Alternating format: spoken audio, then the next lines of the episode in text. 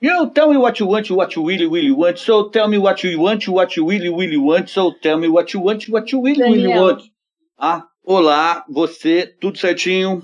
Eu sou o Daniel Oi, gente, eu sou a Adriene. e estamos aí para o quarto episódio do nosso podcast sobre The Boys. E vamos falar sobre o quarto episódio da série, The Female of the Species. Meu inglês vai melhorando a cada dia.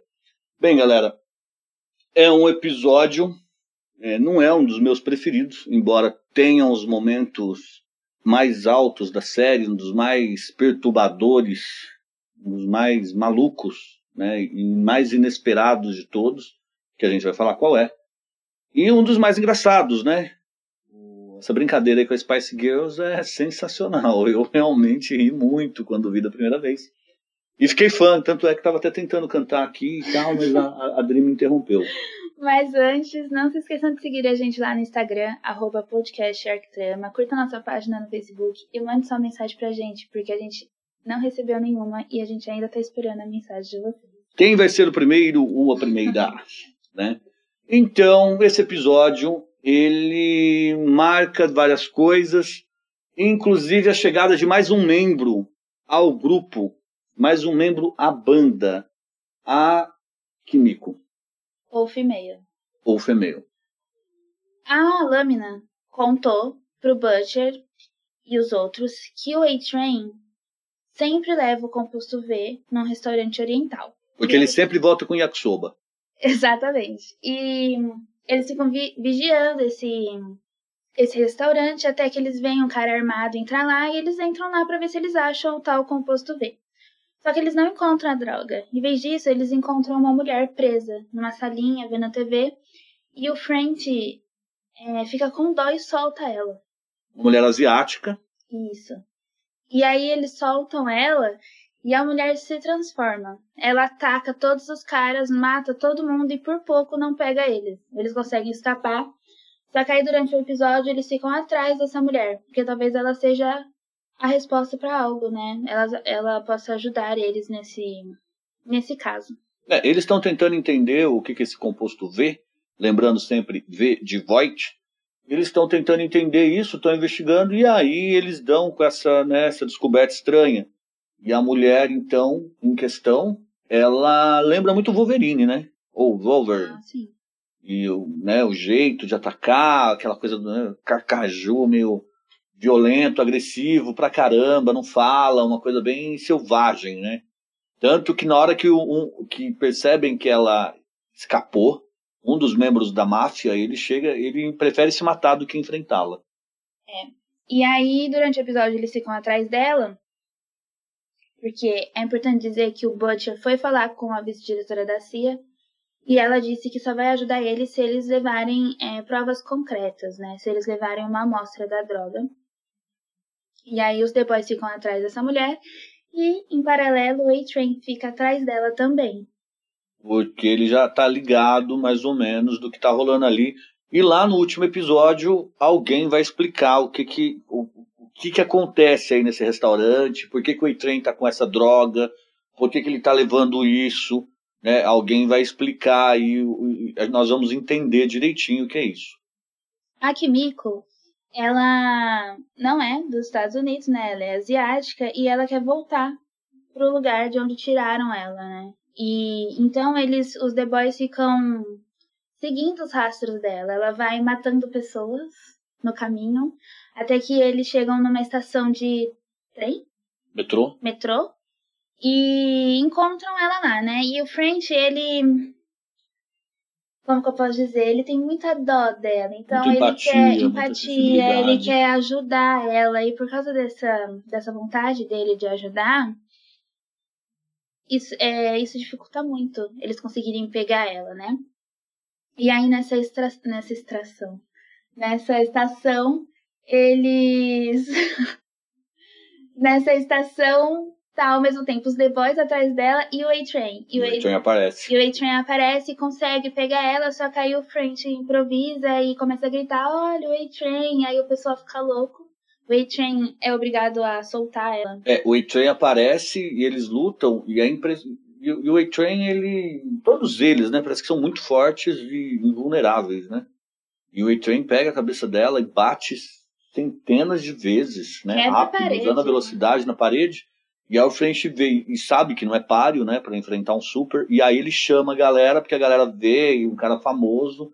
E aí ele para de bater por causa disso e a Kimiko consegue escapar. E eles conseguem, os Boys conseguem é, soltar um gás, né? Desmaiar a Kimiko e capturar ela. Tem um, tem um adendo, uma, uma outra situaçãozinha aí que é importante a gente falar, que tem uma apresentação, um flashback, justamente para a gente ter acesso àquela backstory que a gente fala em, falou em alguns dos episódios passados do podcast, que é o que, que aconteceu nesse passado. Então a gente já tem acesso a esse passado. E o, o Butcher sem barba tá lá, né, com a tal da Becca na cama e tal, aquela cena de sexo, pai, e um cachorro olhando, inclusive. O cachorro fica lá, tipo, o que, que esses dois estão fazendo ali e tal, né? Enfim. E tem uma coisa que ela pega e tá falando pra ah, mas eu quero que você vá no show, quero que você vá no show, e a gente não sabe que show é esse. E mais pra frente, tem uma treta entre o, o- leitinho da mamãe e o French. Eles discutem e tal. O- é muito difícil, parece, pro leitinho da mamãe é, tá numa missão junto com o French. E o leitinho da mamãe fala: é, por culpa desse cara que não obedece ordem, é, os netos da Mallory foram queimados pelo facho de luz. Tá? E aí você fala, mano, o que que tá acontecendo? O que que aconteceu nesse passado aí? Esse povo é muito treteiro, né? Muita treta. E aí eles estão tensos, mais uma vez, parece que eles vão brigar. E aí, cara, eu acho que é um dos melhores momentos do episódio, se pá, da série, porque eu fiquei, uau, que doideira é essa? O Butcher chama os dois e começa a falar uns negócios sem sentido, de fulana que saiu, e não sei o que, não é ninguém sozinha, e que a outra saiu. Eu, particularmente, não sou fã de Spice Girls. Girls, eu tenho uma dificuldade para pronunciar é, girls, girls em inglês. E elas se separaram, aí todo mundo olha pra cara. E é tão inusitado isso que os dois esquecem de brigar e falam: Cara, esse é o pior discurso motivacional que eu já ouvi. E eu acho, eu particularmente acho genial essa sacada, essa brincadeira dos três marmanjões, né, discutindo e usando Spice Girls como exemplo de discurso motivacional para Exemplo equipe. de união. Exemplo de união e de fracasso quando eles se separam. É bem engraçado. E quanto ao cachorro, eu só citei o cachorro, porque falar na verdade, vendo aqui, eu não lembro se ele está no momento que o Butcher está com a Becca ou se o cachorro está depois. E ele está lá na situação em que ele está observando os dois na cama mesmo. E aí alguém, eu falo, eu não lembro se foi eu e a Adri, a gente estava conversando, porque o cachorro que nos quadrinhos, a gente falou que não ia falar dos quadrinhos, mas estamos abrindo uma pequena exceção. Dizem que o cachorro não desgruda do Butcher no quadrinho, não desgruda, vai para todo lado, sempre eles estão juntos. E por que esse cachorro não, que eu não sei o nome, Terror. Hã? Nos quadrinhos ele chama terror. Se eu não terror? me engano. Por que, que o terror não está sempre junto do Butcher? Bem, gente, questão de custo de produção e dificuldade de produção. Se fosse fazer todas as cenas do Butcher com o cachorro, atrasa demais a produção por diversos motivos. Nem sempre os animais né, é, vão fazer necessariamente o que a direção pede. Basta ver a cena clássica do, do Noite Americana, do Truffaut, que eles colocam o leitinho pro gatinho e fala pro gatinho, toma o leitinho e não vai ter dificuldade no roteiro, porque o gato vai ver o leite e vai tomar o leite. Isso que precisa ser feito pra cena. E o gato faz qualquer coisa, menos tomar o leite. Ele não toma o leite, né? Outro exemplo clássico é o do Apocalipse Now, que quase teve um problema porque usaram um tigre nas gravações. Né? Eu, particularmente, não sei como eles dirigiram dinossauro nos parques dos dinossauros. Porque é um perigo você colocar dinossauros no set com as pessoas. E eu não, eu Sério não sei como dirigir dinossauro no set. Então, sempre é um problema. É, é sempre um problema colocar animais. E ainda ju, junta a questão da segurança dos animais. Né? Sempre muito difícil, o tratamento, os animais podem se machucar. Então, bem, inviabiliza a produção. Né? O cachorro está com ele to, a todo momento e ia encarecer muito. Né, uma série de televisão com os efeitos especiais muito interessantes, prevista aí, pelo que eu entendi, para cinco temporadas, ia ser muito difícil fazer isso. Ou pode fazer que nem o David Fincher fez em Millennium, que em algumas cenas tinha um gato que ficava ali na casa com o protagonista, e ele falou que simplesmente colocava um gato lá, e o gato fazia o que ele queria porque ele sabia que o gato ia fazer exatamente o que ele tinha que fazer. E dava certo. Ele deixou o gato solto porque ele previu o comportamento do gato e não tentava induzir o gato. Exatamente. Faz sentido, é igual o cachorro. A gente tenta fotografar o cachorro, ele vê a câmera, ele, ele faz qualquer coisa, menos olhar para a câmera. Né? É. Então, é isso aí.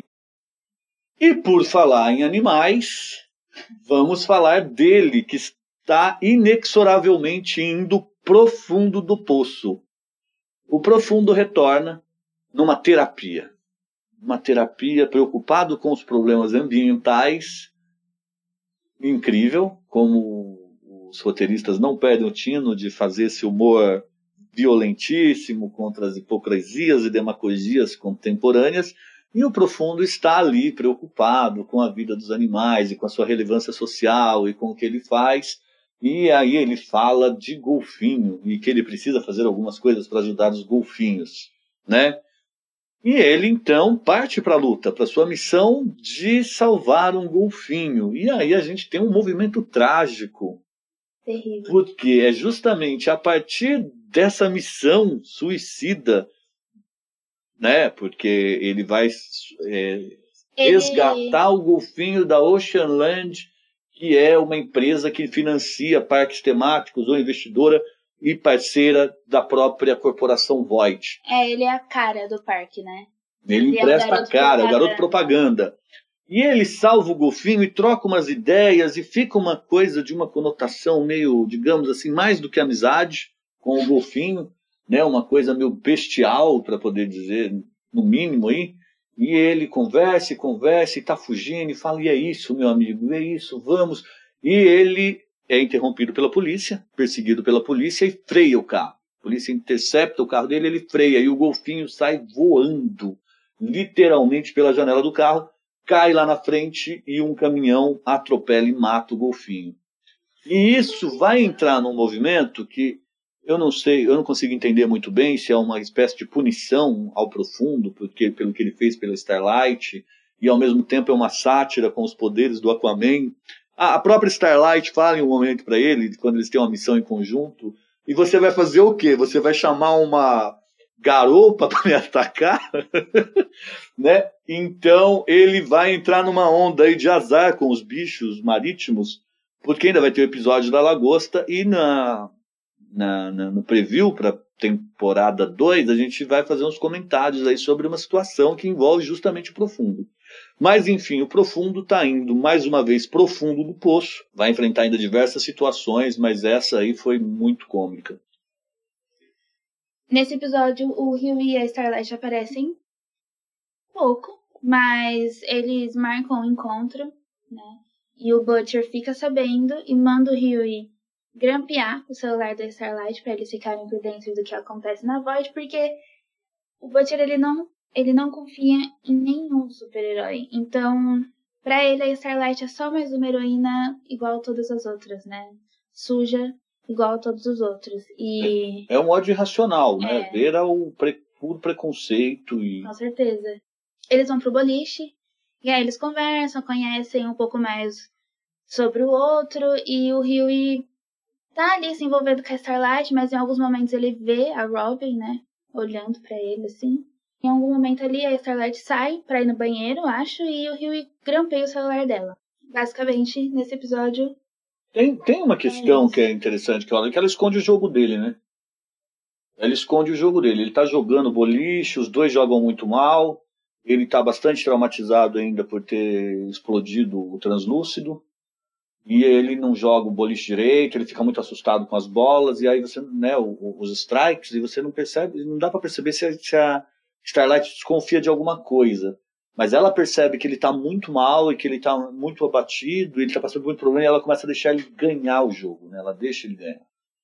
E É, tem uma E é questão isso. também, porque ele fala pra ela, né? Tipo, ah, você tá escondendo o jogo, ela vai lá e ganha. E aí ela conta que ela aprendeu a nunca mostrar a força dela pras pessoas que ela tem interesse, porque isso sempre afastou as pessoas dela, né? tem uma, uma coisa que é muito importante para quem trabalha com roteiro e, e fica a dica, que é quando você apresenta o personagem a primeira vez, ele tem que dar o cartão de visita dele. A que ele veio. No caso da Starlight, é, você tem sempre, voltando um pouquinho, mas você sempre tem algumas escolhas, exemplo, uma escolha, uma cena onde algo acontece, né, uma cena dramática, onde existe um movimento dramático e não apenas um movimento cinético, e onde algo acontece de fato, ou seja, algo na realidade muda concretamente. Algo aconteceu. E uma cena expositiva. Geralmente é indicado que você faça uma cena dramática, onde algo aconteça, do que uma cena onde você expõe um personagem e mostra alguma característica dele. No caso da Starlight, a cena onde ela aparece é extremamente expositiva. Né? Você vê ela treinando, sabe que ela vai fazer uma audição. Para mim, é clara a referência à, Miss, à Little Miss Sunshine, do telefonema. Tem até um desenho de cena um pouco parecido quando a Miss Sunshine recebe o telefonema. Mas isso é uma outra cena da Starlight. Então, voltando para a apresentação dela e para o cartão de visita, que ela realmente, na hora que uma pessoa tá grava, grava ela para fazer o, o, vídeo de audição dela, para se apresentar para o set, ela emite tanta luz que ela destrói a, a câmera. Ou seja, aquele, aquele equipamento não é capaz, ela transcende tudo o que é capaz de perceber a força dela. E eu acho que essas constantes citações de que a Starlight esconde o poder, que a Starlight esconde, é, é mais do que as câmeras captam, vai trazer grandes surpresas. Tá? Eu acho que a Starlight talvez, e ainda por ser uma menina jovem, né, saindo da adolescência, é, eu acho que esse arco dela ainda vai trazer muita coisa e eu vou chutar aí que eventualmente pode ser alguém páreo para o Capitão Pátria. Ah, sim, não sei se cabe dizer aqui, mas em algum momento a Starlight vai ficar do lado dos The Boys, né? Então eu acho que vai ter esse embate Starlight e Homelander, né? E, por último, né, a cena mais. Me falta o, o adjetivo correto, mas eu, eu, não quero chamar essa cena de espetacular, né, esse plot de espetacular, mas horrível, tenso. assustador, tenso, chocante. Né? Eu acho que a palavra é chocante. Mais uma vez, Anthony Starr na parada. E a questão do translúcido, que ele ainda está um pouco preocupado, pensando na própria segurança ou na segurança do grupo e, e tal. E existe a questão militar, né, da entrada dos heróis no, nas Forças Armadas Americanas, e eu queria até complementar uma coisa que eu disse num dos podcasts anteriores. Eu disse da questão da suspensão da realidade, você fala, ah, tudo bem, esses heróis aí não tomaram o poder ainda. Ah, mas por que, que não tomaram o poder ainda? Ah, deixa, deixa a história seguir, que isso aí vai. Eu refleti sobre isso e tem uma questão que é o seguinte: quem desenvolveu os, os heróis, eles não são naturais dessa realidade. Ah, eu acho que eu vou falar mais do que eu deveria. Mas, mas gente, é tudo spoiler aqui. Tá, mas a Adriane falou não, então eu não vou falar, deixa isso para um próximo episódio. Tá, mas é porque eu acho que os heróis ainda não tomaram controle das Forças Armadas para valer. Tem uma explicaçãozinha lógica dentro da série. Tá? Voltando. E nessa preocupação para fazer o lobby para os heróis terem a Voight, né, poder colocar os heróis aí como forças armadas nas forças armadas americanas, ele, eles veem uma oportunidade que é o sequestro do voo 37, né, o voo que está vindo da Europa para os Estados Unidos, um voo civil, né, cheio de passageiros e tal.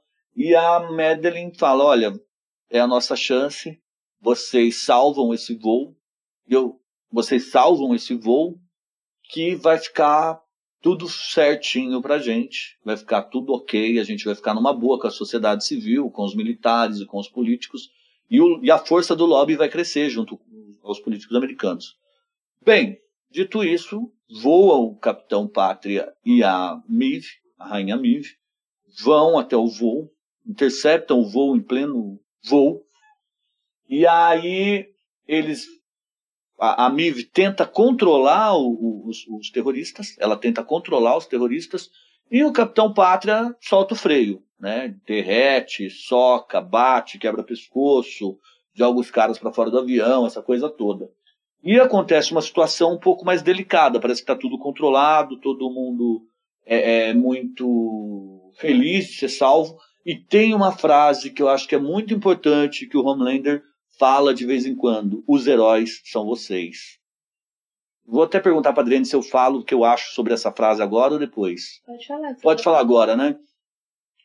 Quando ele fala para as pessoas, o herói são vocês, eu acho, e eu acho que pode ser um talvez um ato falho dele, ou até talvez muito, muito consciente, que ele sabe que de fato os heróis são as pessoas. Ele não está sendo hipócrita, ele não está sendo demagógico.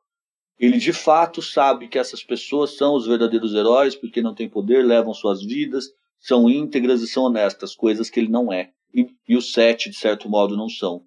Né? Então eu acho que quando ele fala isso, tem uma certa sinceridade nisso. Ele sabe do que ele está falando. E não é só uma fala para demonstrar hipocrisia. Porque, na verdade, na minha opinião, ele não está sendo hipócrita. E volto a dizer, eu acho que a genialidade da série está nesses detalhes.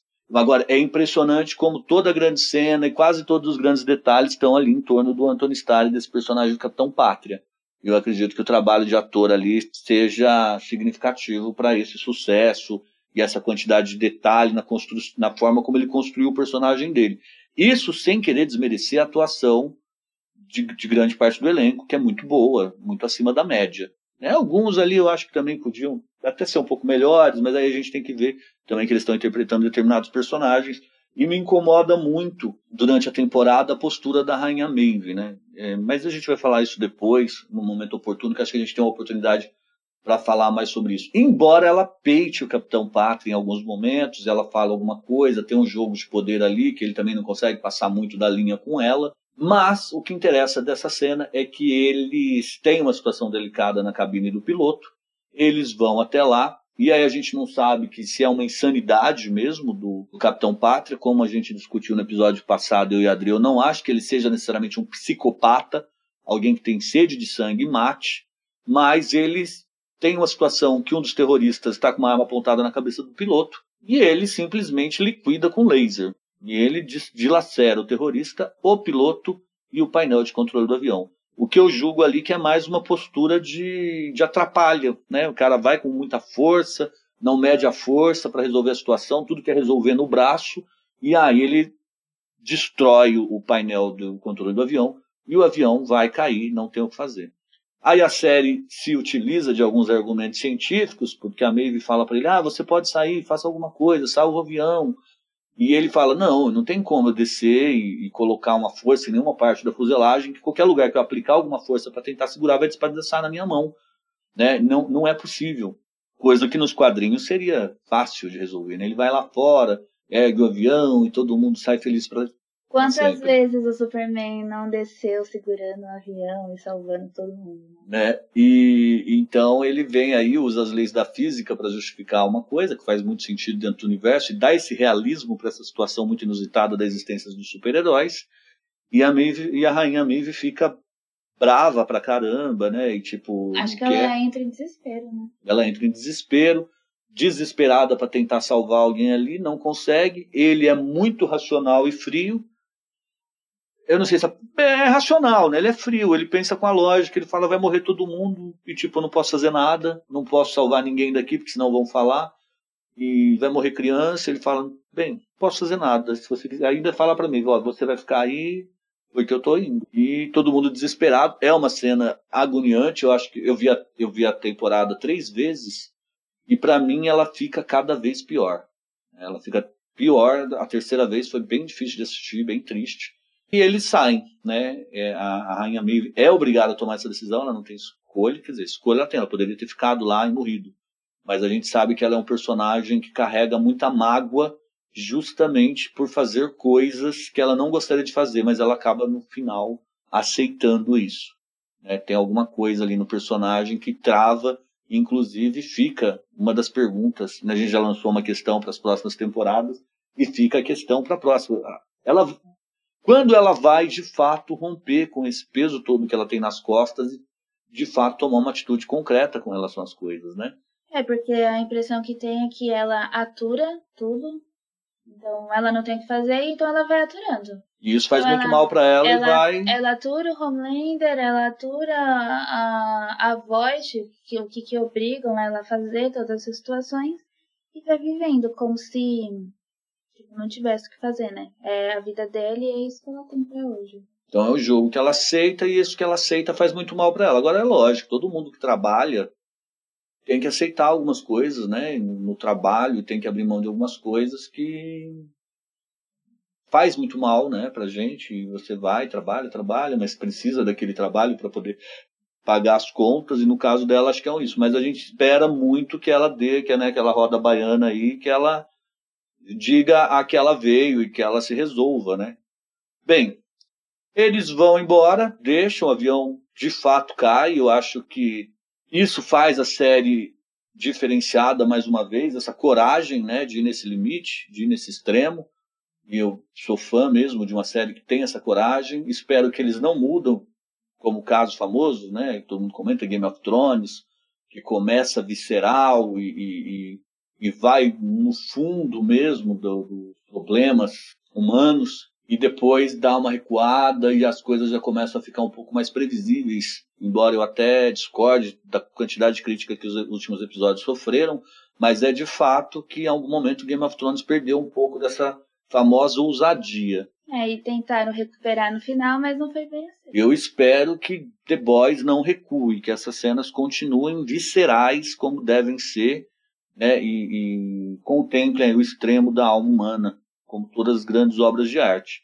Bem, dito isso, eles voltam, vão lá, e o Homelander, que não é necessariamente um maluco, um doido que rasga nota de 100 dólares, ele foi lá, os destroços, e ele consegue reverter a situação de uma maneira impressionante. Ele reverte e fala que, num discurso, que ele faz uma baita encenação, e as câmeras, ele nem se oferece para as câmeras, ele, ele fala que quer falar, mas ele está com a garganta travada, aí as câmeras vêm até ele e falam, olha, se nós tivéssemos, se nós estivéssemos fazendo parte das Forças Armadas, nós teríamos chegado um pouco antes e teríamos evitado que isso acontecesse.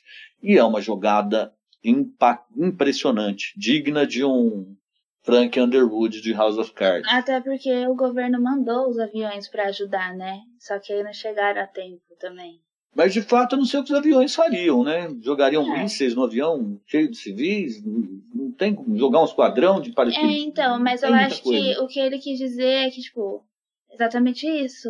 O governo não ia conseguir resolver. Não ia. Só eles, apesar que eles não resolveram, eles pioraram a situação, só ele, no caso, poderia resolver, né? E, outra coisa que eu acho que é, que é muito interessante pensar o Homelander e pensar das nossas experiências profissionais é, é que o Homelander, de certo modo, né, nós vamos entender que ele é um enjeitado, né? Ele é uma pessoa que não cresceu, não teve afeto, não teve carinho e uma pessoa, um enjeitado é aquela pessoa que se lava a mão, está incomodando e está gastando água. Se não lava a mão é um porco. Porque a forma como tratam ele, a Madeline, né? Ele, ele faz as coisas de uma forma meio certa e, e é criticado. E fala, ah, não, fica quietinho, vende, é, é, vende discurso, vende a sua imagem. Então ele é meio tratado como criança, por mais que ele seja um adulto. E ele quer muito mostrar serviço. E, inclusive, as duas vezes que ele mostra serviço é de urbano avião, né? A primeira é matando o prefeito de Baltimore É. e a segunda é deixando esse avião cair revertendo. Então ele tem muita necessidade de mostrar é, é, serviço, ele quer ser aceito, ele quer ser amado e ele tenta, tenta, tenta. Então ele vai fazendo essas coisas, a gente não sabe, tem uma, né, uma percepção mais ou menos onde isso vai dar, mas o fato é que ele começa a tomar controle do jogo. Ele começa a mostrar que ele é muito mais do menininho, só com a questão da. Ele é muito inteligente e uma inteligência relativamente sofisticada e para o mal. De fato, ele não é um dos heróis. Quando ele diz vocês são os heróis, ele não está sendo tão hipócrita. Bem, eu acho que a gente tinha para falar sobre esse episódio era isso. É, espero que a gente tenha complementado aí alguma coisa na visão de vocês. Como sempre, Sigam a gente lá no Instagram, arroba podcast Arquitrama, curtam a nossa página lá no Facebook. E mandem mensagens, conversem com a gente. A gente não recebeu nenhuma mensagem ainda. Depois, quando a gente tiver famoso, a gente não vai responder as mensagens de vocês. Aí a gente vai contratar uma pessoa do departamento de marketing para ficar respondendo. Por enquanto, a gente está aqui tentando conversar com vocês. Então, Nossa, fala aí, vocês ficaram com dó da gente agora, então vocês vão mandar uma mensagem e vão falar o que vocês estão achando. Beleza? Bem, um abração para todo mundo aí. Obrigado pela atenção. Beijos para todos e todas. E até a próxima. Musiquinha. You tell me what you want, what you really, really want. So tell me what you want, what you really, really want. So tell me what you want.